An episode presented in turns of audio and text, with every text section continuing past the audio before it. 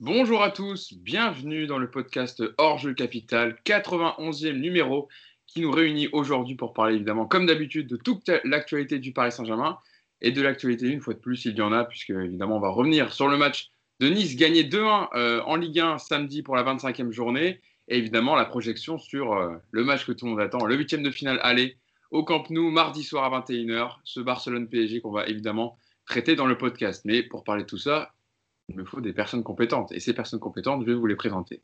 Mousse, tout d'abord, qui est avec nous. Mousse, comment vas-tu? Comment comment s'est passé ce week-end? Comment tu te projettes sur mardi? Comment ça va, tout simplement? Salut Hugo, salut tout le monde. Bah déjà, je tenais à m'excuser pour la dernière fois. Hein. J'ai quitté euh, le podcast comme un voleur. J'ai un, petit garçon qui est, malade et qui est asthmatique et qui est en train de faire une crise. Donc, euh, voilà, j'ai dû euh, déconnecter. Tout va bien, il va beaucoup mieux. il est dans sa chambre, il joue avec ses cartes Pokémon. Tout va bien. Il a emprunté les cartes de, du fils de Yacine, c'est ça Il a du mur. Ah non, ça, ça commence à me coûter cher, ces conneries. ça coûte cher, hein ça coûte ah, grave. Quand tu vois toute la collection, les brillantes, au bout d'un moment, hein, tu racles. c'est pas donné. Ah, c'est pas donné. Bon, en tout cas, on est content que, que ton petit Merci. et toi aussi. Voilà. Merci beaucoup. Et, je vous avais dit qu'il serait présent sur le prochain podcast, et voilà, il est là. Je suis euh, là. Yacine Amned également qui est avec nous. Comment vas-tu, Yass Salut à tous, bah, ça va bien. Hein. ça va? T'as le sourire là? Hein ouais, moi, mais moi j'aime ça, le retour de la Ligue des Champions, c'est ce qui m'excite. ça, voilà, t'es content, on, sort un peu du train-train de la Ligue 1, un peu, un peu routinier, un peu chiant, pour aller sur les gros matchs. Ouais, voilà, des matchs en jeu, des matchs à tension. C'est pour ça qu'on vit. Hein. La, la, vérité, elle est là. Voilà, la vérité est là. évidemment, on va en parler dans le podcast. Et enfin, avec nous pour terminer la bande, Nicolas Puravo qui a fait parler de lui sur les réseaux après le podcast, après cette petite capsule partagée. Alors Nico, comment vas-tu et comment va ta femme surtout? Est-ce qu'elle est dans cette pièce?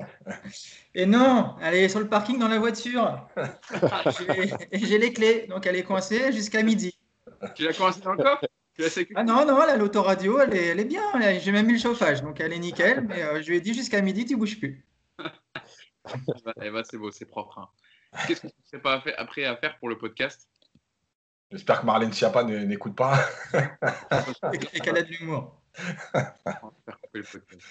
Euh, évidemment, donc on va commencer, à revenir sur cette victoire du Paris Saint-Germain face à Nice samedi. C'était pour le compte de la 25e journée de Ligue 1 avec un but de Julian Draxler pour le 1-0. Ronnie Lopez avait égalisé à la 50e. Mais Moiskin a donné la victoire aux Parisiens 2 buts à 1. Les conséquences au classement, après le déroulé de, de ce fil rouge de la Ligue 1 ce week-end, c'est que le PSG gagne une place par rapport, euh, par rapport, à la semaine, euh, par rapport au week-end dernier. Lyon, qui a perdu contre Montpellier vendredi soir, euh, fait passe devant Lyon. Lille a 54 points. Le PSG est deuxième avec 54 points. Lyon est troisième avec 52 points. Voilà, Lille, eux, ont fait 0-0 contre Brest. Donc, l'écart se resserre avec, avec le leader lillois. Mais en attendant, le PSG gagne une place. Même si ce n'était pas un match, évidemment, fou du Paris Saint-Germain, l'important, c'est de prendre les trois points c'est peut-être une phrase bateau, mais c'est important vu la situation du PSG en Ligue 1. Euh, Mousse, je me tourne vers toi pour ma première question parce que les années précédentes, euh, quand la Ligue des Champions arrivait, on pouvait faire tourner en Ligue 1, on pouvait se dire, bon, pas trop d'importance accordée au match de Ligue 1 parce que tu avais 10-15 points d'avance. Là, tu as, tu as des points à rattraper, tu n'es pas leader, tu étais troisième avant le début de cette 25e journée. Donc tous les matchs sont importants en fait. Ah oui, absolument. Et euh, là, Là, ils n'ont pas le choix. Ils, peuvent, ils, ont, ils ont ni 10 euh, points d'avance, ni 6. Ils ont, ils ont des points de retard. Donc, euh, ils sont obligés de rester focus sur le, malgré tout sur la, sur la Ligue 1. Bon, on ne voit pas toujours des matchs comme à l'image du match de, de, de Nice. Ce pas des matchs flamboyants, mais bon, ça gagne, c'est limite. Mais, mais effectivement, tu peux pas. Quand tu fais des rotations en Ligue 1, hein, c'est parce que tu n'as pas le choix. C'est parce que tu as des blessés, tu as des joueurs de Covid. Alors que les années précédentes, effectivement, quand tu avais euh, ben, les, matchs avant Ligue des Champions ou bien post-Ligue des Champions, tu pouvais faire tourner un peu parce que tu avais quand même pas mal de, points d'avance. Mm. Moi, je trouve ça plutôt bien de les, maintenir un peu comme ça, euh, sous pression. Euh, ça, les oblige à jouer, même s'ils ne le font pas tout le temps. malheureusement, cette saison, elle est tronquée par, plusieurs choses. Hein. Le Covid, il y a eu beaucoup de joueurs qui l'ont eu. Il y, a eu aussi pas mal de blessures. Il y a eu le changement de coach. il y a eu pas mal de choses cette saison qui peuvent expliquer euh, la position du PSG, c'est-à-dire qu'ils sont, ils sont deuxième avec un point de retard sur, euh, sur Lille. Mais il n'y a pas que ça. Hein. Il, y a aussi, il, faut, il faut aussi avouer que Lille a fait un bon début de championnat. Ils sont dans une bonne dynamique. Euh, Lyon, c'était chaud au début, et puis là, il commence à, ça commence à revenir. Bon, je dis ça, ils viennent de perdre contre Montpellier, mais malgré tout, ils sont quand même présents. Donc je pense que la, course au titre, elle va jouer euh, peut-être jusqu'au bout. Euh, l'avantage qu'on va avoir, c'est qu'il y a les matchs retour contre Lille et Lyon. Il va falloir prendre six points contre ces deux équipes si on veut, atteindre la tête du classement et la garder jusqu'au bout. Donc non, moi je trouve ça plutôt bien. Maintenant, moi, là où ça me fait peur, c'est que si jamais il y a une contre-performance en Ligue des Champions, imaginons qu'on sorte euh, en huitième, voilà, c'est la réaction des joueurs qui va me faire peur. Parce qu'en général, euh, les précédentes années, quand on était sorti en huitième, on a vu le résultat après, les, joueurs ont un peu baissé les bras et, parfois c'était un peu chaotique jusqu'au bout. Donc euh, il, faut, il faut absolument aussi passer le tour contre Barcelone pour, pour garder tout ce groupe sous pression. Et petite rectification, évidemment, le match de Lyon-Montpellier, c'était euh, samedi soir et non vendredi soir. Il n'y avait pas de match de Ligue 1 euh, vendredi soir. Oui, c'était 21h. Ouais, c'était samedi soir à 21h. Ça reprend à partir de la semaine prochaine avec les matchs à 21h, etc. Tous les matchs, évidemment, à suivre sur Canal+. Hein. je ne fais pas du tout la promo euh, de la chaîne pour laquelle je travaille. Yacine, sur, sur le match contre Nice, Mousse en a un peu parlé. Évidemment, c'était un match important parce que le PSG avait des points à rattraper. pas de possibilité trop de faire tourner. Hein. Pochettino a mis l'équipe qui semblait la plus à même de disputer et d'être euh, voilà, sur le terrain, euh, évidemment avec le retour de Verratti euh, contre Barcelone mardi, avec Keller Navas qui était de retour au, goal. À part Florenzi, évidemment, qui a tourné, qui a été laissé au repos, c'était Kerrer à droite. Marquinhos, Kimpembe, Kurzawa. A priori, ça devrait être cette défense. Gay Paredes aussi. Et on avait une animation offensive différente de d'habitude avec Keane, Draxler, Mbappé, avec un, un Moïse Keane sur le côté et Icardi en neuf. Qu'est-ce que tu as pensé, toi, de la performance des Parisiens? La performance, elle est, toujours avant, un match de Ligue des Champions, notamment aussi important. Euh, toujours, quoi qu'il arrive, quoi que les joueurs disent, l'idée de dire je ne dois pas me blesser, donc tu peux pas être à fond. Euh, la première période, elle est gérée. Alors, elle n'est pas maîtrisée, elle est gérée parce que Nice ne fait rien et que Paris euh, joue en marchant. et la seconde période, il y a 20-25 minutes où, tu n'es pas bien du tout où Nice se crée des situations, où Nice a le ballon, où Nice te fait mal. Euh, alors il y a ce, euh, cette réorganisation tactique où Paris passe réellement en 4-4-2 à plat. On n'a pas compris pourquoi? Même si la première mi-temps n'était pas exceptionnelle, euh, tu n'étais pas en danger, tu maîtrisais. Pourquoi ce changement? Et il y a 20-25 minutes où effectivement tu te dis mais qu'est-ce qui se passe quoi? Il ne se passe plus rien, plus personne ne court, enfin bref. Et puis tu as le talent qui fait que tu arrives à gagner ce match. Donc tu joues le premier match de la, tu joues en ouverture de la journée. Franchement, quand tu vois le match, tu te dis bon, je crois qu'on a limité la casse pour le week-end. Euh, on a pris trois points et ça suffit. Enfin voilà, on sera toujours en course. Et puis finalement, tu vois les autres derrière et tu te rends compte que tu as fait la bonne affaire du week-end euh, après un match horrible. Mm. bon, voilà, c'est le lot de la Ligue 1 avant la Ligue des Champions. C'est le lot de, de, ces matchs où euh, il y a eu une blessure avant et où tout le monde, malheureusement, rentre un peu dans une psychose en se disant ouais, c'est pas le moment de se claquer, c'est pas le moment de ce truc, voilà. Donc bon, tu as pris les points en Ligue 1. Moi, je veux juste rappeler un truc, c'est que, rappelez-vous, l'année, euh, alors j'en ai parlé pour ceux qui lisent les papiers, mais euh, l'année où, euh, où Paris élimine Chelsea, trois jours avant le match aller au parc, Paris joue un match horrible ou apocalyptique contre Caen, où ils finissent à 9, ah il y a 5 blessés, ah, tu peux faire changement. Euh, il menait 2-0 à la 89e, ça finit à 2-2. C'est la catastrophe pendant trois jours. On se dit, ouais, avec quelle équipe va jouer Comment ça va jouer C'est pas en train de partir dans tous les sens. T'as fini à 9. Finalement, tu fais 1-1 au match aller contre Chelsea. Et c'est l'année où tu vas te qualifier là-bas au retour en faisant 2-2. Donc, il n'y a pas de vérité en fait. Euh, il peut tout se passer. Et l'année d'avant, quand tu te fais éliminer par Chelsea, par contre, c'est là où tu domines le championnat, tu te balades et tu vas à Chelsea et tu perds 2-0 alors que tu as gagné le match aller 3-1. Tu vois, il n'y a pas de vérité. C'est la Ligue des Champions, c'est malgré tout une autre atmosphère, un autre contexte. Donc euh, voilà, il fallait prendre les points, ils les ont pris, tant mieux. Il n'y a pas de vérité, surtout avec ce club-là. On n'est jamais laissé trop tranquille. Euh, Nico, c'est vrai que c'est toujours important. Enfin, les, matchs, on les connaît, ces fameux post-match euh, Ligue des Champions où le PSG doit faire le, boulot. il faut toujours bien les négocier. Il faut essayer de pas trop avoir de blessés. Là, à part une petite alerte pour Gay, bon, le contrat a été, rempli, les trois points même si on n'a pas vu un jeu grandiose, mais voilà, il, fallait prendre les trois points. Et c'est le PSG, comme disait Yacine, qui fait la bonne affaire du week-end pour les places de devant. Ouais, puis on a vu que Lille, euh, qui a un match aussi européen cette semaine, n'a euh, pas fait un grand match. On a vu effectivement que Lyon était toujours sur, euh, sur courant alternatif et, et qui sont capables de passer complètement à côté, comme ils l'avaient fait contre Metz. Monaco n'est pas passé loin aussi de la défaite. Donc non, c'est une très très bonne opération comptable. C'est surtout encore une fois, comme comme l'ont dit Mousse et Yacine, c'est bien de ne pas avoir de blessés à trois jours de la Ligue des Champions parce que tu as quand même eu une semaine assez traumatisante de, ce point de vue-là et que j'ose pas imaginer la psychose ambiante aujourd'hui si on avait perdu un Mbappé ou un Navas ou un Marquinhos. Donc euh, il y a des fois, il faut savoir effectivement se contenter de ce qu'on t'offre. C'est sûr que quand on a vu le match et qu'on euh, a gagné, on se dit bon bah voilà au moins le, boulot est fait et puis bon bah ça va être une journée pour rien et puis bah et puis bah ce matin effectivement comme ils l'ont dit, euh, tu as repris des points sur tout le monde donc c'est une super opération comptable et puis tu vas à Barcelone avec ton groupe euh, quasi complet si ce n'est les blessés qui étaient déjà absents avant Nice donc c'est bien voilà on parlera du contenu et effectivement il y a plein de choses qui ne sont pas encore une fois carré et bien réglé, mais voilà, au moins tu as, gagné, tu as fait le boulot et puis tu as blessé personne. Donc il faut savoir de temps en temps accepter aussi ce genre de, week-end un petit peu frustrant sur le jeu, mais euh, très bénéfique sur le plan comptable.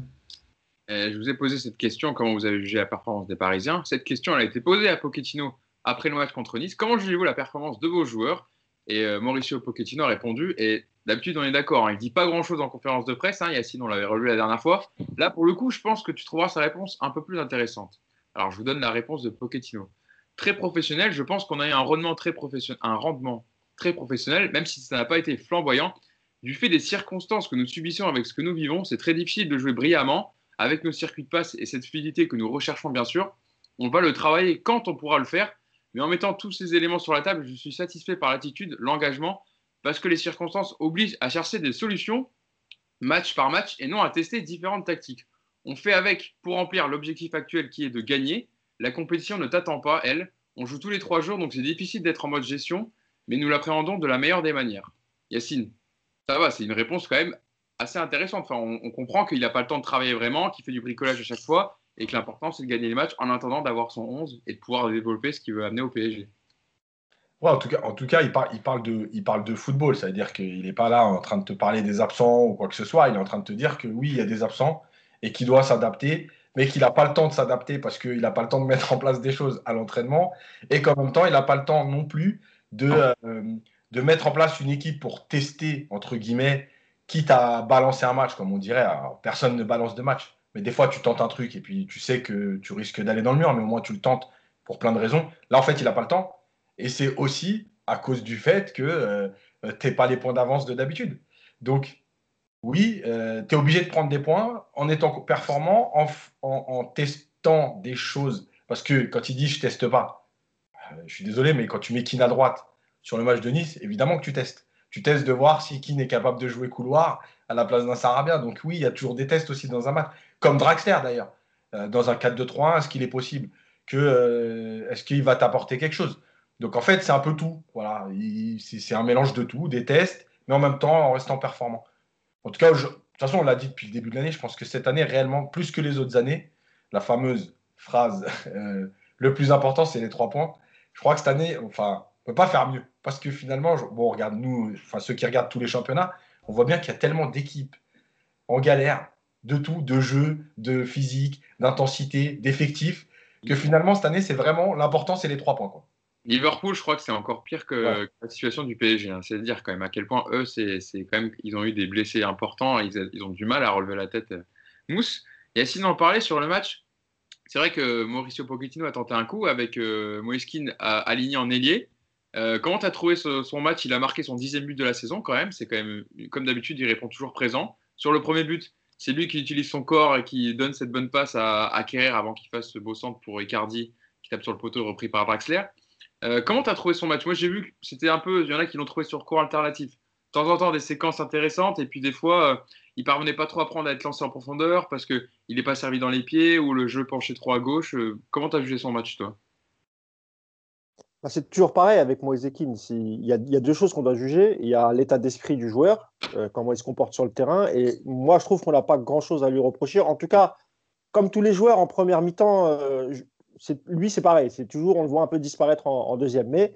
Mais, en dehors de ça, c'est quelqu'un qui, qui, va travailler pour l'équipe, euh, que ce soit offensivement ou défensivement. Après, moi, sur le côté, je ne l'ai pas trouvé exceptionnel. Je n'ai pas vu faire beaucoup, beaucoup d'appels. Euh, de toute façon, le, jeu, il me semble, a beaucoup plus penché à gauche, comme d'habitude, qu'à droite. Mais moi, je sais pas. Sur ce côté, alors je sais qu'il a joué aussi comme ça à Everton. Il a, déjà occupé ce, le couloir. Mais moi, je le vois vraiment comme un numéro 9. Je le préfère, quand, il en, est en pointe. Mais sinon, c'est un joueur qui ne déçoit pas par l'attitude. Donc pour moi, il mérite d'être là, beaucoup plus que Sarabia d'ailleurs. Euh, il semblerait que, que Pochettino ait, fait son choix parce que j'ai l'impression quand même que la, la composition de samedi, euh, c'est une répétition générale pour mardi, à part deux éléments euh, qui, tu l'as rappelé, qui sont Florenzi, euh, parce que Florenzi ne peut pas enchaîner les matchs. Physiquement, c'est très compliqué pour lui. Donc, je pense qu'il a été laissé au repos. Et, et Draxler à la place de, de Verratti. Et normalement, si tout se passe bien, Verratti devrait être titulaire mardi contre, contre Barcelone. Mais, mais sinon, sur le couloir droit, sur son couloir droit, moi, je ne l'ai pas trouvé ouais, je sais pas, j'ai pas kiffé son match de ouf. Il a fait un bon match, après il a disparu comme d'habitude. C'est un joueur aussi qui est, parfois un peu brouillon dans sa conduite de balle ou, même euh, aux abords des 16 mètres. Mais sinon, il, mérite sa place par son travail, sa volonté, son état d'esprit. Donc euh, pour moi, c'était plutôt un bon choix. Mais si tu me demandes est-ce qu'il a brillé euh, sur, sur l'aile droite, pas plus que ça. Et état d'esprit et aussi buteur quand même, parce que c'est lui qui marque le but. Oui, oui, oui, bien sûr. Ah non, mais évidemment, il, est, il, est, il, est, sur le, il marque le but, il n'y a, y a, aucun problème. Ce que je veux dire par là, c'est que euh, à la place de Di Maria, par exemple, voilà, c'est pas. Oui, mais évidemment. Je ne sais pas si c'est vraiment euh, le poste adéquat pour, pour qui. Moi, je le préfère vraiment en pointe, euh, à la réception des centres. Encore faut-il qu'il y en ait, mais, mais voilà, je trouve qu'il est mieux dans la surface. Et, et voilà. Nico, c'est vrai qu'on on parle souvent de, cette composition de 4-2-3-1. Je, me rappelle de ce précédent podcast où tu disais, en dans, des matchs, dans des gros matchs de Ligue des Champions, ça peut pas tenir avec un Paredes Verratti au milieu de terrain si les 4 de devant ne font pas d'effort défensif. Là, si tu as un Kin qui est aligné à ce poste-là, il est droit contre Barcelone, là au moins tu as un joueur qui fait des efforts défensifs.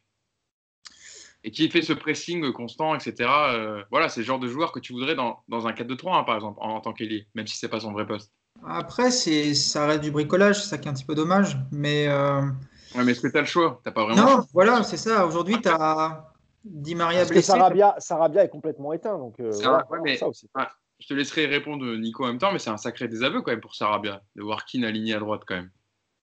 Bah, c'est un désaveu, mais parce que Sarabia, et il l'a dit lui-même, il, est pas, il, a, il, a, il a accusé le coup physiquement avec le Covid et il a mis du temps à récupérer il n'a pas les jambes, techniquement, il est, euh, il est vraiment pas flamboyant en ce moment. Et c'est vrai que ce qui me dérange avec Kine à droite, c'est que c'est vraiment la moins bonne solution plutôt que la meilleure. Donc, euh, quelque part, c'est un risque, encore une fois.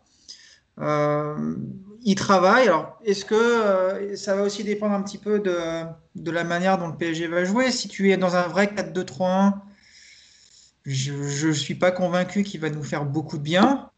Par contre, si tu bascules davantage sur du 4-3-3 au cours de match, peut-être que ça équilibrera mieux, effectivement, avec un Kin qui, lui, va faire beaucoup d'efforts euh, sur, ce côté-là.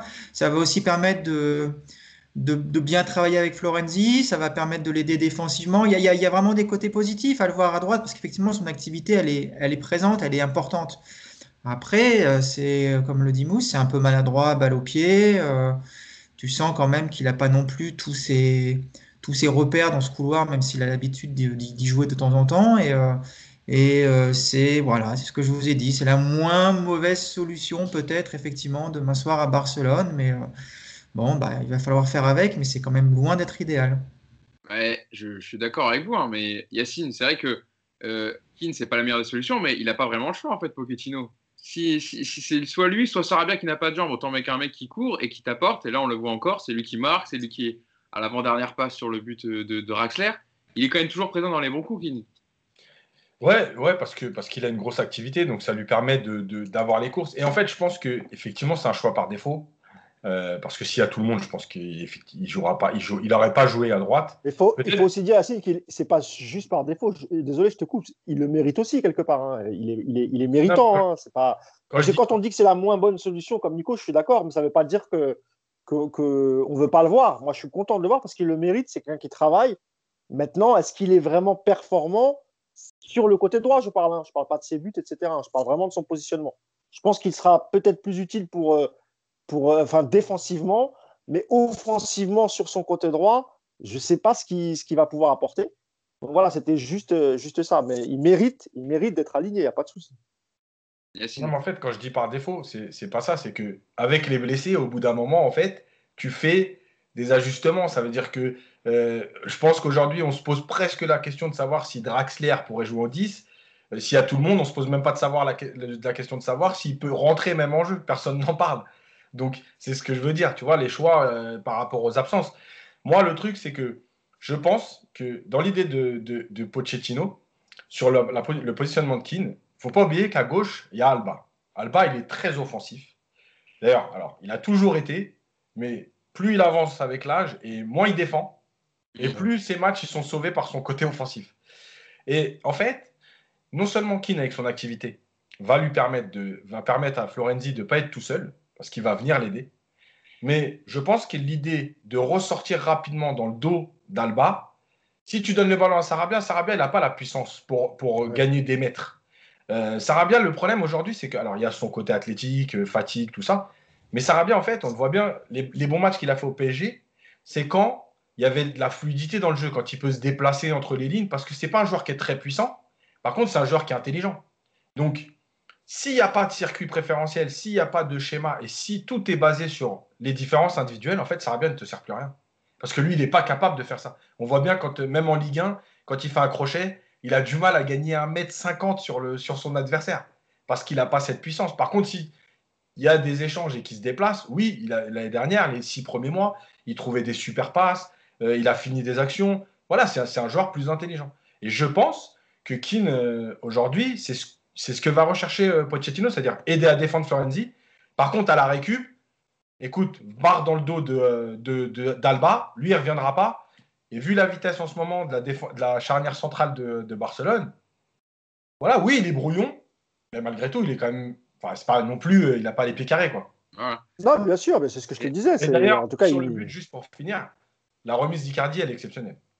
Parce qu'il va très très haut avec son pied et le ballon, il est vraiment dosé. Quand on regarde, il monte juste au-dessus du défenseur et il retombe sur la. Franchement, le geste est magnifique. Hein. Finalement, il faudrait mettre Icardi à droite alors. Je crois que là, c'est encore pire. Ah, mais en plus, c'est. Alors, euh, dites-moi si je me trompe, mais on les, a, on les a rarement vus jouer ensemble tous les deux sur le, sur le terrain, Icardi. Ou l'un ou l'autre, normalement. Jamais les deux ensemble. Donc, euh, c'était pas une première que les deux soient titularisés en même temps. Non, parce qu'il faut se rappeler que Tourelle, comme il n'était pas trop fan d'Icardi, à l'arrivée de Moïse Keane, euh, comme Icardi n'était pas en forme, c'était Keane qui, qui, a, beaucoup joué, qui avait enchaîné les matchs et, et, aussi les buts. Donc, mm. donc voilà, mais Icardi, oui, ils ont rarement joué ensemble. La question euh, que je vous ai posée également sur, sur Keane a été posée à Pochettino en conf après-match. Euh, la question était, vous avez aligné Moïse Keane sur le côté droit aujourd'hui. Est-ce que c'est un essai convaincant pour vous? Et si oui, assez pour gagner sa place pour le match contre Barcelone mardi Et l'entraîneur argentin a répondu, je pense qu'il a joué un bon match et puis il a marqué. Et je ne l'ai pas dit dans mon intro, mais il a marqué, c'est ce que Pochettino a rappelé. Il a marqué et mercredi également en Coupe de France contre Caen. C'est lui qui nous donne la victoire. Je suis très content de son rendement.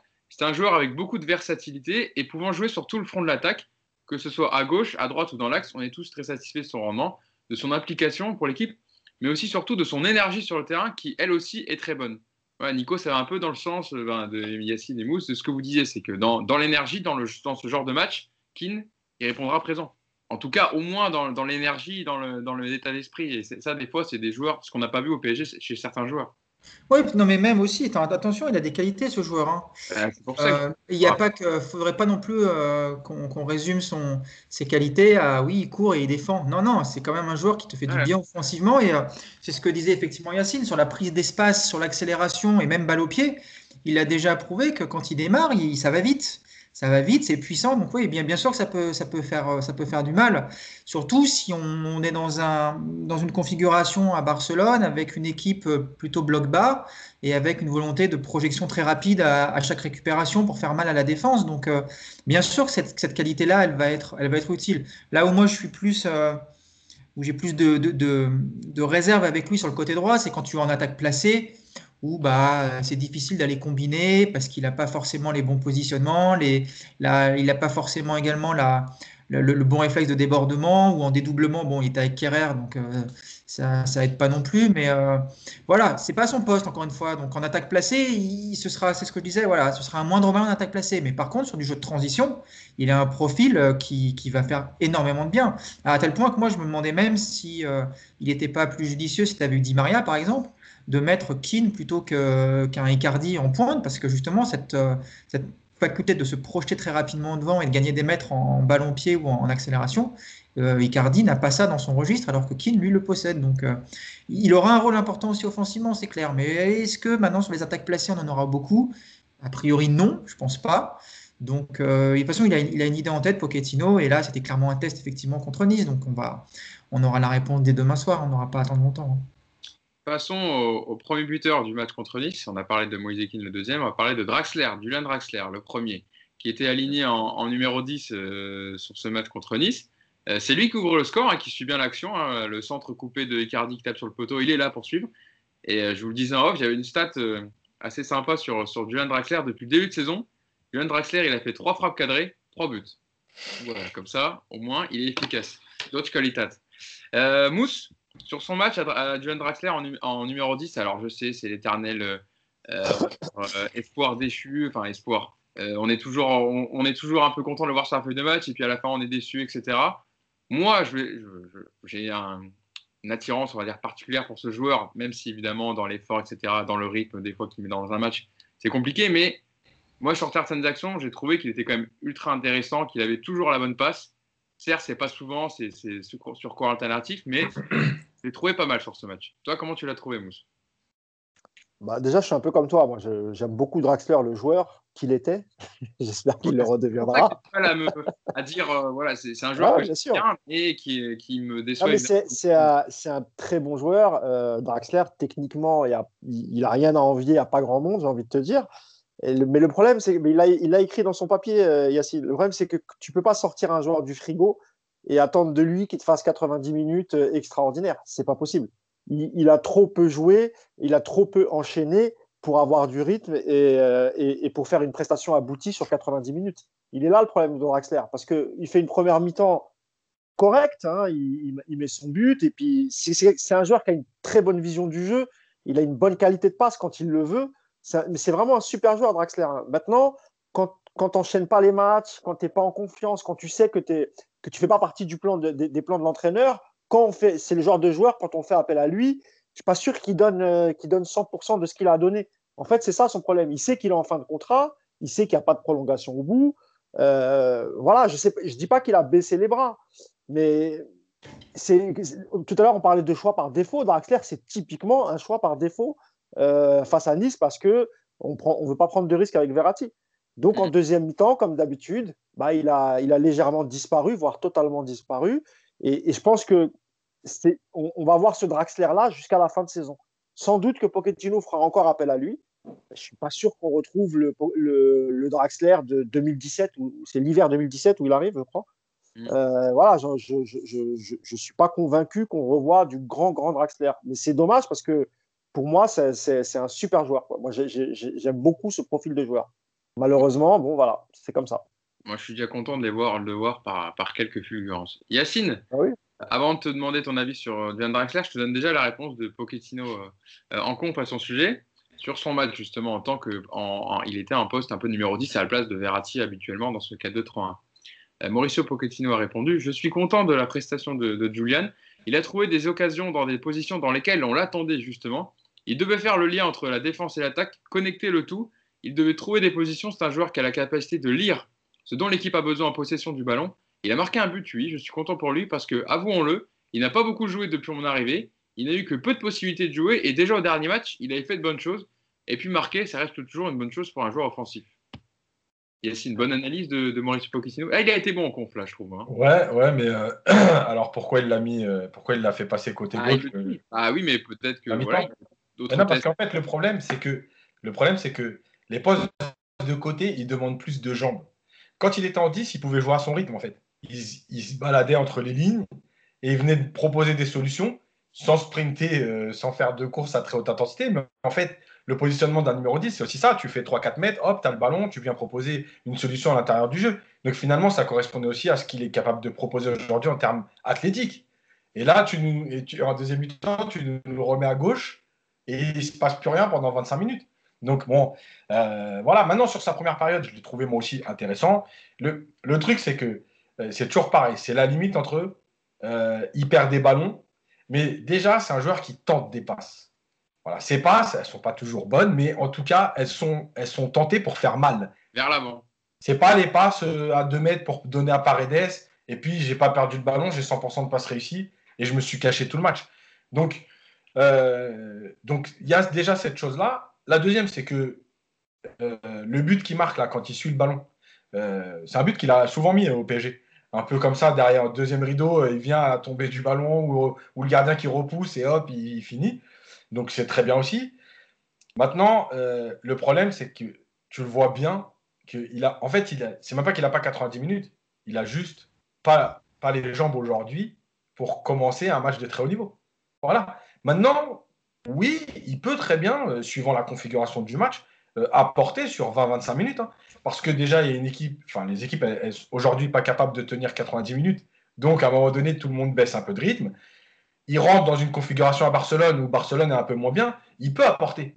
Voilà. Et moi, aujourd'hui, moi, ça va faire beaucoup de, fois où on tape sur Sarabia, mais, mais, mais, moi, entre Draxler et Sarabia, mon choix, il est fait. Quoi. Ah, moi, c'est fait aussi. Hein. Je préfère largement faire entrer Draxler qui peut apporter quelque chose par une, par, une, par une passe, par sa vision du jeu, que Sarabia par ses courses, mais qui est souvent. Ce là, bien sûr, encore une bien Sûr, évidemment.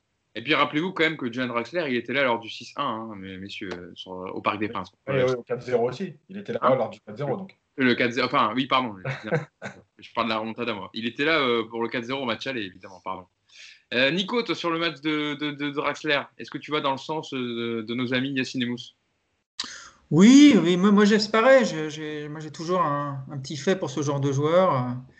C'est un petit peu le pasteur allemand. Voilà. Moi, j'aime, j'aime cette élégance, j'aime ce qui. Pasteur? Dis pasteur, toi.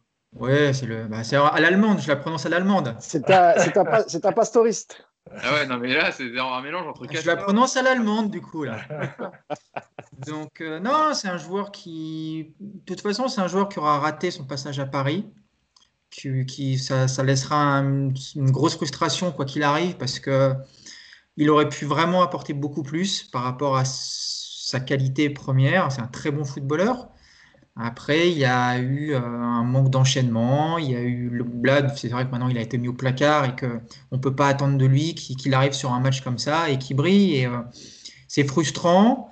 Je, pense aussi qu'on peut maintenant remettre en cause son, implication, parce que je ne suis pas sûr qu'à 4 mois de la fin de, son passage à Paris, euh, il donne tout avec le risque d'une blessure, ou c'est un petit peu le problème que tu as avec ce genre de, cas de figure de joueurs qui, qui savent que c'est terminé pour eux et que bah, tu vas clairement pas compter sur eux dans les gros matchs. Et euh, donc voilà, je ne le vois pas du tout rentrer même, même quelques minutes à Barcelone parce que c'est aujourd'hui pour moi un, joueur qui passe derrière effectivement Verratti, mais également derrière Rafinha, j'en suis persuadé.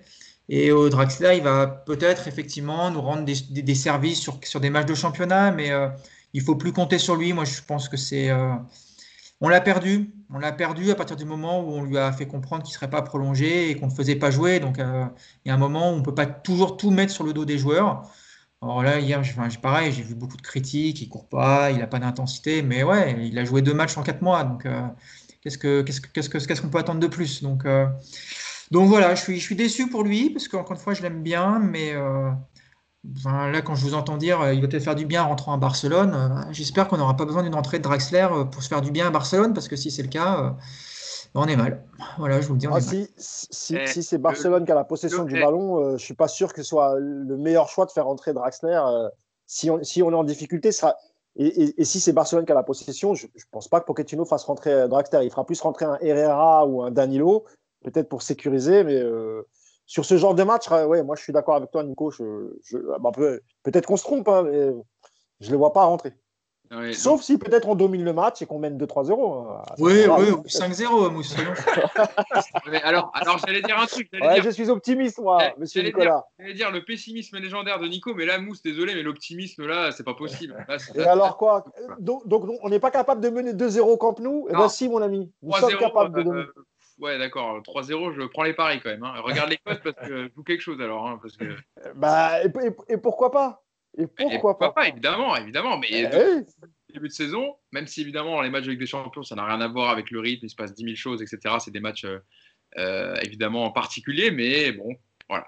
Séville, Séville, mercredi, a battu euh, Barcelone, qui avait son équipe type. Hein, je ne me trompe pas, euh, Yassin, qui, avait, Ouais. qui, avait- voilà, qui, qui jouait avec ses titulaires habituels. C'est le FC Séville. Hein. Ouais, Qu'est-ce que le PSG a envié au FC Séville bah, justement, bah, j'allais dire, Yacine, je pense, sera d'accord avec moi. Le jeu de, de Roulen Lopetegui est un peu plus construit, un peu plus abouti que celui Ah du bah PSG. oui, D'accord ou pas? Ah, c'est clair. oui.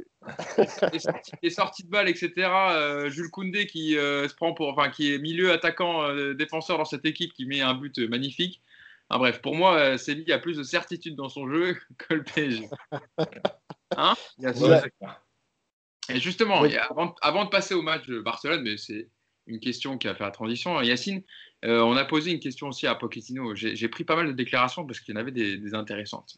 Euh, on lui a posé la question, vous avez terminé la rencontre en 4-3-3 Alors, la question c'est, vous avez terminé la rencontre en 4-3-3. Toi, tu as vu un 4-4-2, mais est-ce qu'ils ont, ils ont bien Non. fini en 4-3-3 à la fin du match? Oui, parce qu'ils ont rechangé après. Et voilà, c'est pour ça, d'accord. Euh, était-ce, la, la, la suite de la question, était-ce là aussi dans la lignée du match contre Barcelone, de repasser en 4-3-3 à la fin? Et Pochettino a répondu La flexibilité que l'on veut insuffler à l'équipe, la possibilité de tester des solutions différentes lors des 90 minutes d'un même match, c'est tout ce qu'on travaille, c'est ce qu'on veut avoir. Après un peu plus d'une quarantaine de jours, ayant joué plus d'une dizaine de matchs, c'est difficile de trouver le temps nécessaire pour travailler et donner cette flexibilité à l'équipe.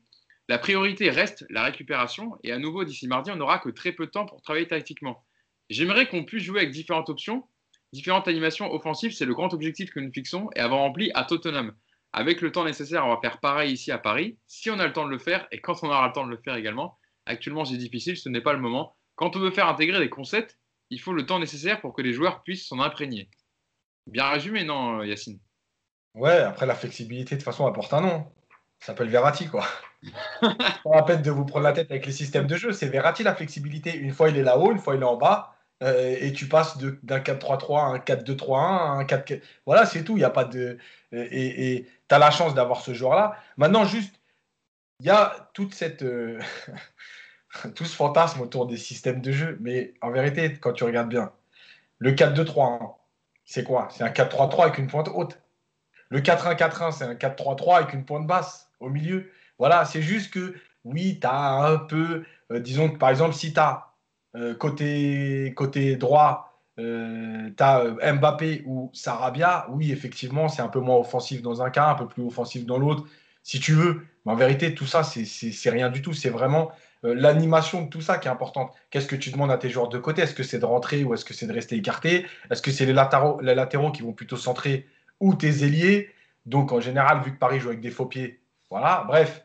Donc, oui, l'adaptabilité, euh, c'est tout ça. Et, je pense qu'il l'a résumé déjà la semaine dernière quand il a parlé de Verratti.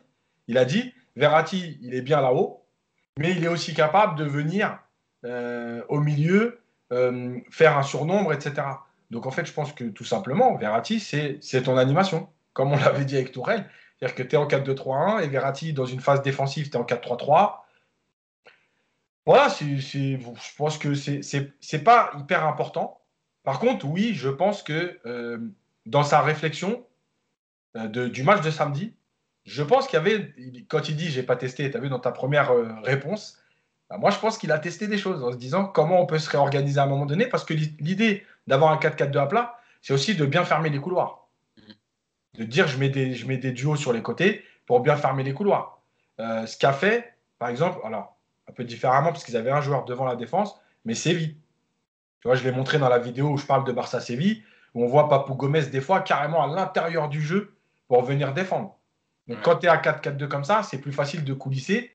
Donc c'était peut-être aussi un test. Alors le test euh, bah, était convaincant parce que les 20 minutes en 4-4-2, ils ont été horribles. Mais, euh, Mm. mais voilà. Bon, passons justement, à- on a, on a fait un peu le fil conducteur, la transition. Passons euh, à ce match de mardi, évidemment, contre le FC Barcelone. Euh, 21h au Camp Nou, huitième de finale aller contre les hommes de Ronald Koeman. Il y a eu le groupe hein, de communiquer ce matin par le PSG pour, le déplacement en, terre catalane. Retour de Verratti et Rafinha dans le groupe. Pas de Neymar évidemment blessé, Di Maria non plus. Bernat poursuit les soins. alors ma question par rapport à, ce groupe déjà publié, Nico, quelle équipe peut aligner le PSG au coup d'envoi? Verratti, normalement, devrait être dans le titulaire. Hein. C'était un coup pris au côte, c'est plus de la, de la prévention, de ne pas jouer contre Nice. Euh, on devrait le voir aligné dans, ce, dans, dans, cette composition. Oui, bon, vous l'avez vous l'avez donné l'équipe de toute façon. Hein. On aura le, on aura très probablement Gay, Paredes et Verratti au milieu. On aura à coup sûr Kini, Cardi, Mbappé devant, et puis la défense euh, titulaire du moment. Donc euh, Là, pour le coup, je crois qu'il n'y a pas trop de questions à se poser, puisqu'en plus, les seuls joueurs qui pourraient un petit peu modifier la donne, ils ne sont pas en forme. Je pense à Rafinha, qui, on aurait pu imaginer un Rafinha qui permettait effectivement à Verratti de reculer. Mais Rafinha, il n'a pas les jambes pour débuter ce match. Donc, euh, pour moi, il n'y a aucune, aucune surprise à attendre de la compo. Euh, les 11 sont déjà connus et, et je pense que de toute façon, c'est la meilleure compo que, peut sortir Pochettino demain. Il n'y a pas grand-chose d'autre à faire. Mousse c'est vrai que par rapport, on parlera après de la dynamique du FC Barcelone, comment ils jouent, etc., pour voir comment, comment jouer face à eux. Mais par rapport déjà à l'équipe du Paris Saint-Germain, euh, d'avoir un Marco Verratti, ça changera quand même pas mal de choses par rapport euh, au dernier match, en tout cas dans, la transition. Si on ne l'avait pas eu, c'est vrai que ça aurait été quand même un peu plus compliqué. On aurait peut-être été un peu plus pessimiste contre Barcelone. Bah oui, parce que contre Barcelone, Draxler, ça aurait été un peu léger de toute façon. Donc euh, la Verratti, comme l'a dit Yacine tout à l'heure, il, aura un double emploi. Donc pour ceux qui disent que Verratti, il manque de physique, il manque d'énergie, moi je suis sûr que les 90 minutes, je ne sais pas s'il jouera 90 minutes, en tout cas, toute la durée où il sera présent euh, sur le terrain, on va, on va le voir jouer haut, on va, on va le voir redescendre, il va faire des allers-retours comme ça pour soulager un peu son, son milieu de terrain. Et euh, il faut aussi parler de Gay, euh, sujet qu'affectionne particulièrement Yacine, parce que j'ai l'impression quand même aussi qu'il a trouvé un peu son, son joueur qui court, qui parce que Paredes pour la qualité de passe c'est bien. Euh, encore faut-il qu'il ne soit pas trop trop bougé, ce qui était le cas en première mi-temps euh, à Nice. Puis en deuxième, on a vu que c'était un peu compliqué. Mais comme il manque un peu de volume de jeu, c'est pas un joueur qui va beaucoup courir, etc. J'ai l'impression quand même qu'il a trouvé son binôme parfait en la, personne de Gay. Et Verratti, évidemment, qui sera un peu plus haut, mais qui va s'amuser aussi à, redescendre, aider ses, ses compères du milieu. Donc, euh, pour moi, la composition, va, être celle-ci. C'est la ligne de 4 défensif euh, qu'on connaît. Euh, sur les côtés, Florenzi Kurzawa, avec la charnière Kimpembe Marquis, et le milieu à 3 avec Verratti plus haut, Paredes Gay, et sur les côtés, Mbappé, et, et Icardi en pointe. C'est, pour, selon moi, c'est la meilleure équipe à, mettre face à Barcelone. après, on, va, on va voir ce que ça donne. Et parce que Verratti a manqué uniquement le match contre, euh, contre, euh, euh, contre Nice. Et quand mercredi. Et quand aussi ah, ah, oui, non, la blessure, c'était le week-end d'avant, oui. Ouais, mais quand je suis pas sûr qu'il aurait joué de toute façon.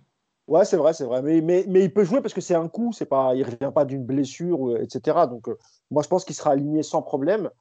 et puis voilà, c'est comme l'a dit Nico, enfin avec les, les, forces en présence, tu n'avais pas beaucoup de choix. Euh, peut-être sauf dans l'animation, dans, le schéma. Mais là, on part sur un, on part sur un, 4-3-3 avec Verratti en, pointe haute. écoute, on verra. De toute façon, au milieu de terrain, vu que Neymar n'est pas là, euh, tu n'as pas d'autre choix que de mettre Verratti à ce poste-là. Ouais. Euh, Yacine, parlons de la, dynamique de ces Barcelone, parce que on a vu l'effectif du Paris Saint-Germain, il y a beaucoup de, il y a beaucoup de blessés, etc. Avec Neymar évidemment qui, qui a été le sujet le plus discuté cette dernière semaine. Mais euh, à Barcelone aussi, il manque des joueurs. Et notamment défensivement, c'est très compliqué depuis le début de saison. Sur leur dynamique, bon, là, ce week-end, je ne sais pas si vous l'avez vu, si toi, Yacine, tu l'as vu en particulier, ils ont gagné 5-1 contre Alaves avec un très grand Lionel Messi. Comme par hasard, il vient toujours au bon moment. De toute façon, nous, c'est chaque fois ça. Les joueurs qui sont dans le trou, etc. Avant le match contre le PSG, ils mettent doublé, ils reviennent dans le match. Euh, voilà, bref. Euh, Lionel Messi qui a marqué, qui a marqué deux fois et qui a fait une avant-dernière passe euh, merveilleuse sur le dernier but hein, du match pour de Junior Firpo avant que Griezmann ne centre. Ce petit piqué au-dessus de la, défense euh, qu'il qui, affectionne. Euh, les coéquipiers de Grisou sont à la troisième place au classement, à trois points du Real, hein, qui est deuxième, mais assez loin du leader encore, l'Atlético Madrid. Huit points d'avance pour les, pour les Colchoneros. là, l'équipe qu'ils avaient alignée, Yacine, ce week-end, ils étaient en 4-3-3 avec Ter Stegen au goal, Minguesa à droite. De Jong, Frankie De Jong avait été obligé de jouer en défense centrale parce qu'il y a pas mal de blessés, notamment Luis Arrojo. Euh, Umtiti n'est pas au mieux. L'anglais fait une mauvaise saison, il était aligné aussi. Firpo jouait à gauche, Alba était laissé au repos. Il y avait un jeune qui débutait de la Masia, Moriba, Busquets, Ricky Pucci au milieu de terrain, et en attaque, c'est Trincao, Messi, Griezmann. Mais voilà, c'est vrai que la défense des Catalans n'est pas au mieux, elle prend pas mal de buts. Alors, Ronald Koeman accepte ce déséquilibre, hein, mais c'est vrai que ça peut faire les affaires du PSG. Oui, parce que euh, euh, c'est vrai, comme tu l'as dit, il y a un problème de, alors il y a un problème de confiance, il y a un problème de vitesse, et il y a même un problème de jeu, parce que même dans la relance, on sent plus cette sérénité qu'avait le Barça. Euh, alors, rapidement, pour ceux qui veulent voir, j'avais fait une analyse de Barça-Séville dans la minute coach, et là j'ai fait une vidéo pour dire ce que Paris doit faire pour poser des problèmes au Barça. aussi par rapport à ce qu'a proposé Séville, justement. Alors, l'histoire de De Jong. Aujourd'hui, il y a le retour de Piqué dans le groupe du Barça. Oui. Il y a Arojo. de longue date, il hein, faut le dire, hein, qui depuis le début de saison est out pratiquement. Apparemment, il y a Arojo qui a absent de l'entraînement ce matin. Donc, bon, je pense que là, c'est foutu pour lui. Euh, ce qui veut dire qu'il reste Umtiti, l'anglais, peut-être Piqué, en sachant que Piqué, il n'a pas joué depuis le mois de novembre. C'est impossible de le faire entrer dans un match comme ça, Piqué. Enfin, de le ah, faire débuter, je pense pas. mais quand tu vois le niveau d'Umtiti en ce moment, moi, je ne dis pas impossible. Je vous le dis, je vous le dis, et je pense que ça peut être un coup à tenter parce que franchement, quand tu vois le niveau d'Umtiti aujourd'hui, euh, je ne suis pas persuadé que Piqué fasse pire. Mais bref. Donc, je pense que s'il le prend dans l'eau, il y a, peut-être une idée. Après, ça ne veut pas dire attention, hein, je n'ai pas dit qu'il allait jouer. Donc voilà. Il y a donc cette idée de De Jong. Le truc, c'est qu'il l'avait déjà testé il y a deux matchs. Euh, il l'a refait là en première mi-temps, puis il a fait entrer Umtiti et fait remonter De Jong euh, plus haut. Et comme par hasard, la première mi-temps du Barça, n'est pas terrible. La deuxième, elle est quand même un peu meilleure même si ça a, été un peu, euh, entre guillemets, alors il y a plus d'efficacité, mais ça a été un peu PSG Nice. Hein. Le Barça, c'est pas trimballé. C'est pas parce qu'il y a eu 5-1, il faut croire que le Barça est en démonstration. Pas du tout, ils n'ont pas non plus maîtrisé le match. Alaves, qui est 16e du classement, revient à 2-1 à un moment donné parce qu'ils sont meilleurs que le Barça. Donc il y a beaucoup de lacunes aussi dans cette équipe. Bref, donc il y a De Jong, ce positionnement qui va quand même changer la physionomie du Barça parce que De Jong derrière ou De Jong au milieu, c'est pas la même chose. Euh, on va partir sur De Jong au milieu. Donc il y aura le, milieu type aujourd'hui, Pedri, De Jong, Busquets. Ce milieu est très bon avec le ballon. Ils sont capables de trouver des, passes, ils sont capables de euh, casser des lignes, balle au pied. Par contre, dans le contre-pressing qui a fait la force du Barça, ils ne sont pas du tout opérationnels parce que déjà Busquets n'a plus l'activité d'avant. Que, euh, que Pedri, c'est un vrai joueur de ballon, c'est un super joueur, mais il est moins dans cette activité-là. Et comme les trois de devant ne le font pas réellement, c'est euh, un peu la clé à la récupération du ballon, de leur faire très mal tout de suite parce qu'ils ne sont pas en position. Et Séville l'a très bien fait parce que sur le premier but de Séville, par exemple, je parle de Séville parce que c'est le plus gros match de, hmm. des trois derniers matchs. Hein. Euh, quand Koundé va marquer, justement, en fait, il pousse son action parce que personne ne le suit jamais. Euh, aucun milieu ne... Personne ne l'attaque, tout le monde le laisse en fait s'infiltrer dans, dans la défense et personne ne met le pied en fait. Voilà, donc ça veut dire qu'il y, a des, possibilités avec ça. Et on parlait euh, de la qualité de passe de Paredes. Alors, je pense que Paredes, il aime bien être dans un confort pour pouvoir donner ses ballons. Et ben, je pense que contre le Barça, il aura des moments où il sera dans un confort. C'est-à-dire qu'il y a cinq ans, je t'aurais dit non, il va souffrir parce que le pressing, le contre-pressing, la densité. Aujourd'hui, on peut être sûr et certain qu'à un moment donné dans le match, Paredes, il aura cette latitude parce que le Barça ne peut plus faire de pressing comme ils le font avant. Par contre, ils sont aussi capables de faire très mal sur attaque rapide, ce qu'ils faisaient moins avant, et notamment en trouvant vite Dembélé, euh, qui va percuter euh, le latéral. Et après, bah, quand ça pousse avec De Jong, avec Griezmann qui vient à l'intérieur, avec Messi qui est complètement libre, ça peut aussi faire mal c'est vrai que Nico, y a cette défense du Barça, elle est quand même euh, un peu euh, expérimentale parce qu'il y a beaucoup de blessés. Il y a Mingueza à droite, il y a des joueurs qui sont rentrés un peu dans, le groupe et dans le 11 titulaire. Euh, avec un, Kylian Mbappé qui peut évidemment se projeter très très rapidement. Il y a de quoi surtout qu'ils se font prendre, et Yacine, tu me confirmes, ils se prennent, souvent, ils sont souvent prendre pardon, dans leur dos par la vitesse des attaquants adverses. Et pas que, pas que Rakitic les a pris de vitesse. Quand même. Ouais, Rakitic les a pris de vitesse, donc c'est pour vous dire. Il y, aura, il y aura, en tout cas, il y aura quelque chose à jouer dans, dans le dos de la défense euh, barcelonaise. Donc si Paredes arrive à trouver euh, une bonne passe, etc., au bon moment, ça peut faire, euh, ça peut faire mal. Bah, de toute façon, sur le papier, ce que, ce que dit J'ai regardé moi la vidéo d'Yacine, elle, est super intéressante. Euh, je vous la conseille, hein, si vous ne l'avez pas vue, allez voir une minute tactique de coach Yacine sur le Séville Barcelone, elle est très intéressante sur la chaîne YouTube. Donc euh, sur le papier, en tout cas, le, schéma de jeu du PSG, c'est vrai qu'il a l'air assez, simple. C'est-à-dire qu'il va falloir être solide derrière, évidemment, parce que le, Barça a quand même euh, une force de frappe qui est aujourd'hui supérieure à celle du PSG, avec les forfaits de Neymar et de Di Maria. Mais le PSG a une défense qui a déjà prouvé qu'elle était capable euh, d'être solide dans les gros matchs comme ça. Et puis derrière, bah, tu as, de très bons passeurs avec euh, même Marquinhos sur de la relance longue, euh, Paredes, Verratti. Et puis tu as des mecs de devant, notamment Mbappé et King, qui vont vite. Donc c'est vrai que sur le papier, le schéma de jeu, il a l'air assez, assez évident. On va devoir bien contenir le Barça et puis on va leur faire mal dès qu'on va récupérer un ballon. Maintenant, moi, ce qui m'inquiète, c'est que. Oui, parce que oui, vous en doutez, je vais être un petit peu pessimiste. Ce serait pas drôle. Ça m'étonne. Hein. Voilà. Il y a deux choses qui m'inquiètent. La première, c'est euh, forcément les deux absences de Neymar et de Di Maria. Je crois qu'on. Il faut quand même mesurer que le PSG arrive très affaibli par rapport à son équipe type. Je n'oublie pas Bernat en plus, hein, même si euh, on ne l'a pas vu de la saison, mais euh, voilà, c'est quand même un PSG très affaibli offensivement malgré tout, même s'il reste des armes.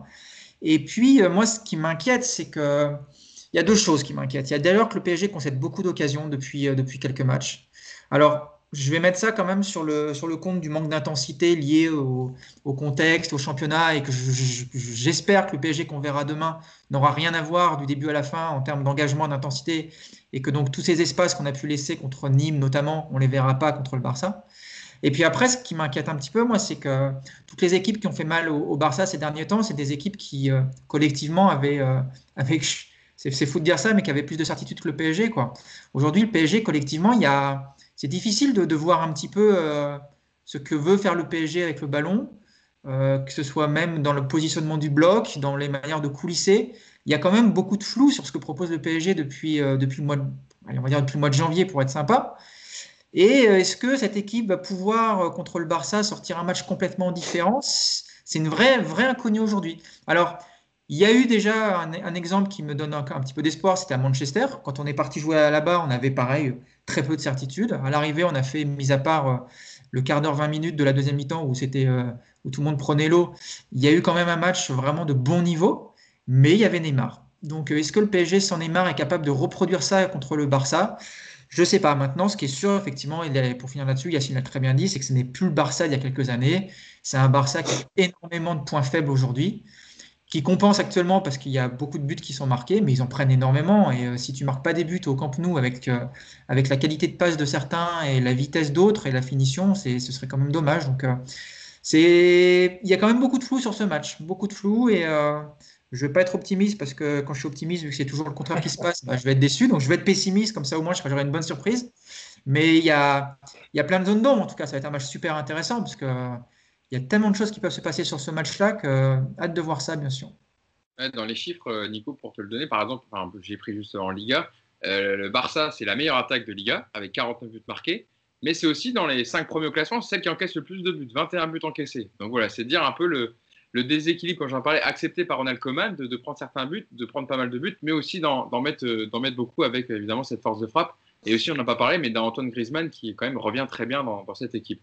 Euh, Mousse, c'est vrai que contrairement aux autres affiches euh, de huitième de finale que le PSG a joué, là, c'est quand même pratiquement 50-50. C'est un peu illisible. D'habitude, on arrive à avoir peut-être une lecture facile du match. Là, comme les deux équipes ont leur, leur, leur, côté faible et leur côté aussi positif avec certains joueurs, etc. C'est difficile de donner vraiment un, avis, enfin en tout cas une opinion sur euh, ce qui va se passer dans le match.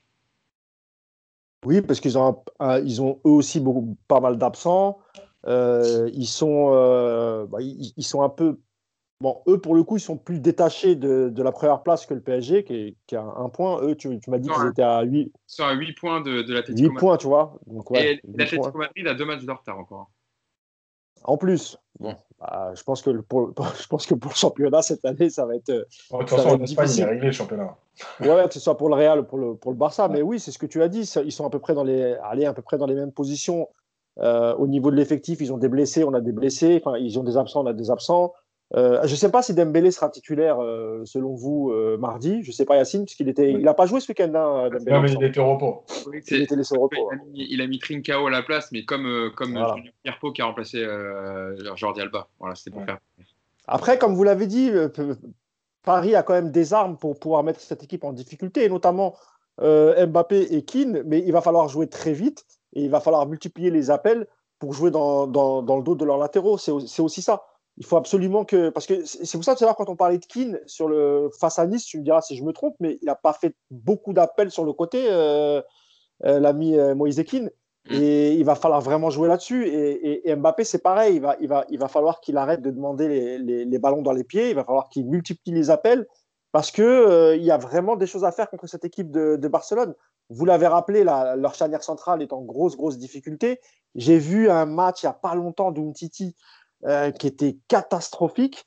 tu avais l'impression qu'il avait 220 ans, il- qu'il n'arrivait pas, enfin, il, il courait derrière l'attaquant. Je ne sais plus c'était quelle équipe. J'avais Euh, l'impression que le mec c'était un vieillard. quoi, tu je, vais, vois. je vais te chercher, mais je vais trouver. Vas-y, vas-y.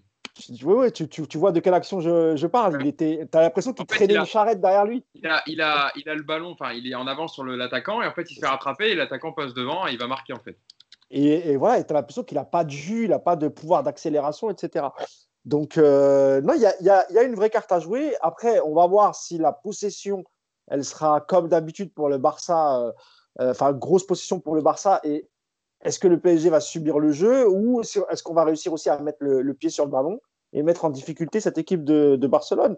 Mais en tout cas, quoi qu'il en soit, même si nous, il nous manque Neymar, encore une fois, on a des armes.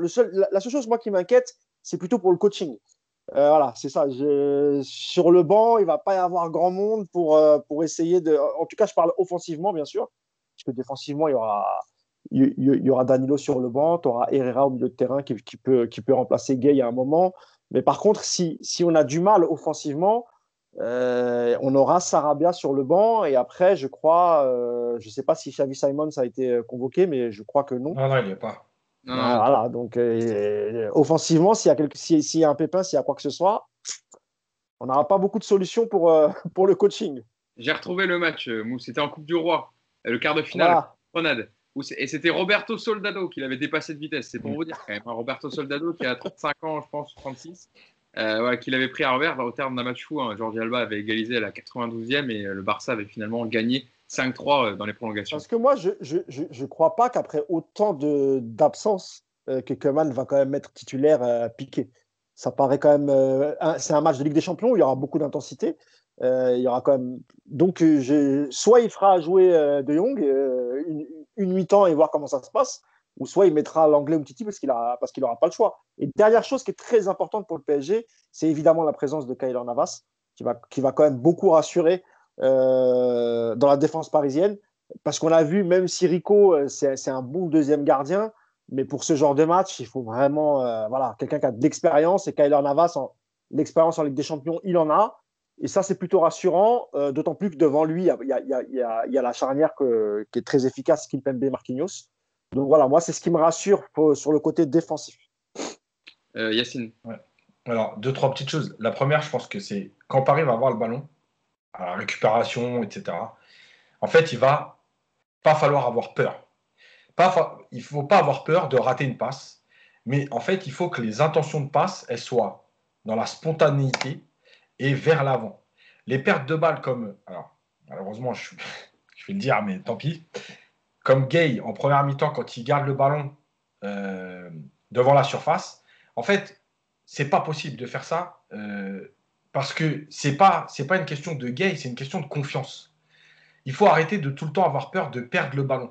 Quand Gay remet le ballon à Marquinhos, c'est l'action que j'ai mis sur Twitter qui a fait du bruit.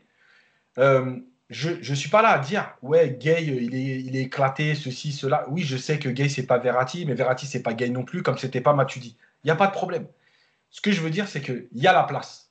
Sauf que on a des joueurs aujourd'hui, je ne sais pas si c'est la confiance, si c'est la peur, si c'est bref.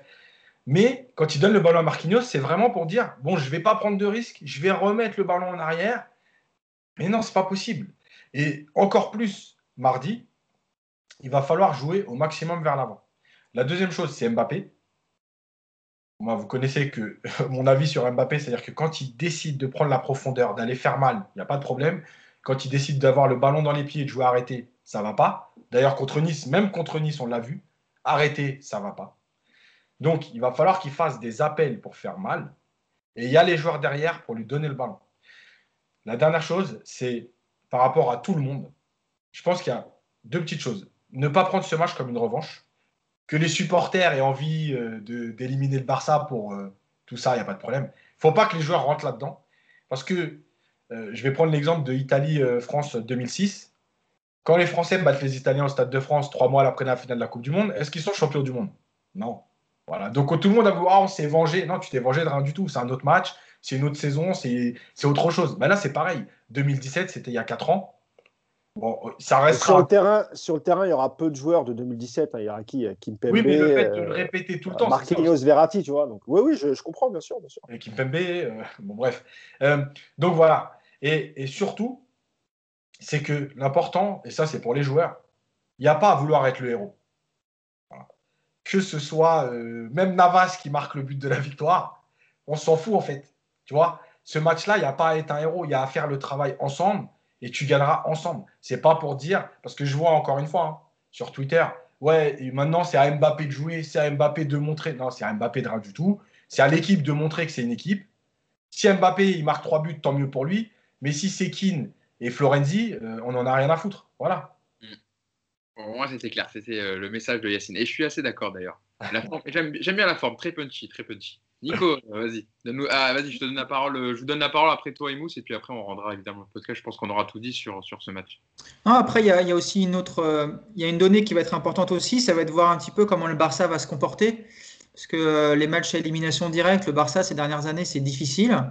Et je vous rappelle que le dernier match euh, de ce genre, ils en ont pris 8. Donc, euh, voir aussi déjà comment cette équipe va, va, gérer cet événement, parce que je pense que là, pour le coup, autant le, la remontada d'il y a 4 ans, elle a été complètement digérée à Paris, malgré tout ce qu'on entend, autant le 8-2, euh, c'était il n'y a pas si longtemps que ça, et je pense que c'est quand même assez traumatisant. Et puis après, pour être aussi dans un élément très positif, c'est qu'il y a le VAR. Voilà, messieurs, je vous rappelle, il y aura un bus avec des arbitres dans le Var. Ouais, bah déjà, c'est c'est pas gage de. Bah, c'est pas gage, mais bon, au moins, déjà, ah, c'est hein, euh. a priori gage de ne pas se refaire euh, la même arnaque d'il y a 4 ans. Donc, déjà, on va jouer 11 contre 11 et moi, je trouve ça déjà pas mal. Si Nico, ça a été kin dans le, dans, la, dans le bus de la VAR, ce sera pareil, hein, le résultat. Hein. Tu sais, euh, il y en a. Nico, il parle de la VAR alors qu'il a mis une action qui n'a pas été sifflée par la VAR ce week-end. ouais, mais c'était. Non, mais voilà, ce que je veux dire, c'est que on peut quand même. Euh, moi, j'aime bien qu'on parle de la remontada avec euh, mes amis marseillais sur les réseaux sociaux et euh, c'est assez souvent que ça revient sur le tapis. Mais voilà, ce match-là, vous, enfin, vous êtes comme moi, je pense. Voilà, c'est un match qui déjà qui, a vécu. Voilà, il faut tourner la page, comme le dit très bien Yacine.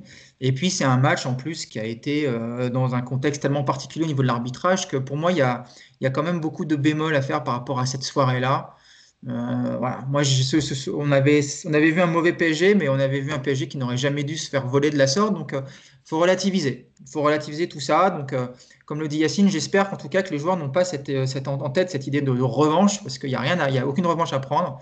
Il y a juste un nouveau match à, faire, un nouveau tour à passer. Et, et comme le dit Yacine, il faut qu'ils jouent. Voilà. Il faut qu'ils jouent leur football, qu'ils se, qu'ils libèrent qui montrent qu'ils sont capables de jouer en équipe, surtout c'est ça le plus important. Et euh, après, ce pas, arrivera ce qui arrivera, mais euh, l'équilibre des forces est assez, euh, assez, assez bien réparti. Et aujourd'hui, bien, bien malin pour celui, celui qui est capable de nous dire que le Barça est supérieur et va passer, ou, le PSG au-dessus.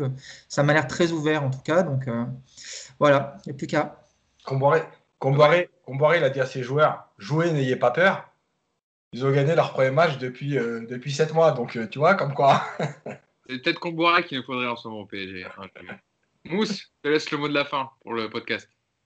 Non, juste euh, un, mot sur les supporters, parce que moi, je ne suis pas trop sur les réseaux. Euh, je jette parfois un œil sur Twitter, mais je voyais qu'il y, a eu beaucoup de pessimisme. Euh, il y a un pessimisme ambiant sur, sur les réseaux, et notamment suite à, suite à la prestation du PSG face à Nice. Faut, il faut juste rappeler qu'il y a une seule équipe qui va gagner la Ligue des Champions, comme tous les ans. C'est pas le problème de perdre ou de se faire éliminer. C'est pas ça le problème. Tout, encore une fois, tu, tu, tu, peux jouer un match, le gagner, le perdre, mais c'est l'attitude des joueurs qui va être importante en fait. C'est ça le truc. C'est que tu peux perdre contre Barcelone, il n'y a pas de honte en fait. Si tu as, si as, si as joué, s'il n'y a pas de. comme l'a dit Nico, s'il n'y a pas un high taking qui va te voler ou qui il y aura des ou qui te fait faire des erreurs d'arbitrage, etc. Si tu as, mis du contenu, si tu as tout donné pendant le match, que tu perds, c'est pas grave. Pareil si tu es éliminé. Si tu fais un aller-retour contre Barcelone, que ce soit là-bas et ensuite au parc, et que tu as bien joué, euh, tu as tout donné, tu as couru, tu as, fait les efforts pour l'équipe, et que malheureusement en face c'est plus fort, ou bien il y a eu des circonstances qui ont fait que, c'est pas très grave. Il y a une, euh, la, saison continue, il faut aller chercher le championnat, la coupe, etc. Mais ce, que j'apprécie pas, en fait, c'est de sur, sur, certains, la nouvelle génération de supporters, j'ai envie de te dire, c'est qu'ils partent défaitistes parce que t'as pas Neymar, parce que, ou bien, comme l'a dit Yacine, il faut compter sur Mbappé. Non, tu supportes le PSG, c'est à l'équipe de faire le, de, de, faire le match et de, tout faire pour essayer de remporter euh, la victoire à Barcelone, de se mettre en bonne condition pour le match retour. Mais si tu perds, mais que tu as fait un bon match, faut pas leur en vouloir. Par contre, si ils ont encore cette attitude nonchalante qu'on voit ces derniers temps, où ils vont jouer une mi-temps et la deuxième mi-temps, ils vont abandonner, là, ok, tu peux, être, tu, peux les insulter, faire ce que tu veux, je, peux comprendre. Mais par contre, voilà quoi, les gars, le match il n'est pas joué, euh, tranquille. On a aussi des armes à faire valoir. Euh, il a, y a, je veux dire, il n'y a pas de raison d'être pessimiste. En gros, c'est pas le Barcelone de 2015. Euh, tout va bien. Euh, maintenant, il va falloir mettre simplement, euh, il va falloir donner un peu plus que ce qu'on a vu depuis le, début de saison. C'est tout. Et moi, je suis persuadé que le PSG, face à Barcelone, va trouver la motivation et on verra d'autres visages et d'autres comportements que ce qu'on a pu voir, par exemple, euh, samedi, parce que je suis d'accord avec Assine, il y a peut-être eu la peur de la blessure, etc. Et je suis persuadé qu'ils vont faire un. En tout cas, dans le contenu, je suis persuadé qu'ils vont, ils vont montrer un meilleur visage que, que ces derniers temps. J'en suis persuadé parce que c'est Barcelone, c'est la Ligue des Champions et qui n'ont pas intérêt à se faire éliminer en huitième de finale. D'ailleurs, on n'a on a pas Neymar, mais euh, tous les clubs qui jouent avec des champions en ce moment n'ont pas Neymar. Comme quoi. Oui, mais Messi, Messi euh, Barcelone a Messi, tu vois ce que je veux dire? sais, Voilà, c'est. Non, mais à un moment donné, tu as raison, il faut passer à autre chose. Il n'est pas là, il n'est pas là de toute façon, qu'est-ce qu'on va faire? Évidemment, ah, bah, oui, tu dois pousser ton équipe. J'ai l'impression que sans Neymar, on est perdu, euh, c'est incroyable. Quand euh, en 2017, l'équipe de Emery bat Barcelone 4-0, Neymar, il est en face. Et on n'a pas de joueurs de ce type-là dans notre effectif. Par contre, l'équipe, elle avait bien tourné, elle était bien rodée, ah. ils avaient bien préparé ce match, donc euh, tout est possible. Il n'y a, y a pas de raison de douter, n'est-ce pas, Nico? C'est noté. en tout cas, rendez-vous rendez mardi soir, 21h, euh, au Camp Nou, ce Barcelone-Paris Saint-Germain, huitième de finale. Allez, euh, de Ligue des Champions pour voir euh, voilà, toutes les questions qu'on s'est posées. Et ben, on espère avoir certaines réponses, évidemment. Et on se retrouve mercredi, Hugo, pour le débrief. J'allais dire, Mousse. mercredi matin, évidemment, on, débriefera le podcast, de, on débriefera le match dans le podcast hors jeu capital. Et évidemment, voilà, on reviendra sur l'ensemble du match. On espère avec le sourire, évidemment. Euh, merci Mousse, merci Yacine, merci Nico une nouvelle fois, un podcast de très bonne qualité. Et on se donne donc rendez-vous mercredi matin pour le résultat de ce huitième de finale Ligue qu'on ou, ou, mercredi dans la... ou mardi dans la nuit, je crois peut-être. Peut-être qu'on prendra l'antenne vers minuit, demi, une heure. Hein, on ne sait pas, on verra bien. Ça dépend si Yacine pète un plomb, si casse son ordinateur. On verra. Mais moi, personnellement, même une défaite 2-1 avec un but à l'extérieur, je signe. Hein. Ouais, ouais, bah oui. Tu as un but à l'extérieur, tu peux faire le travail à domicile. Voilà, ce serait pas, euh, ce serait, ça serait pas euh, un, un, résultat, euh, ça serait un bon résultat, moi je trouve, personnellement. Bon, ça, c'est nous qui ferons la remontada. Voilà, exactement. et, la boucle, et, la boucle, sera bouclée, messieurs. Bon, rendez-vous mercredi matin et puis bon match à tous pour, pour demain soir. Ciao. Salut. ciao. ciao. Salut.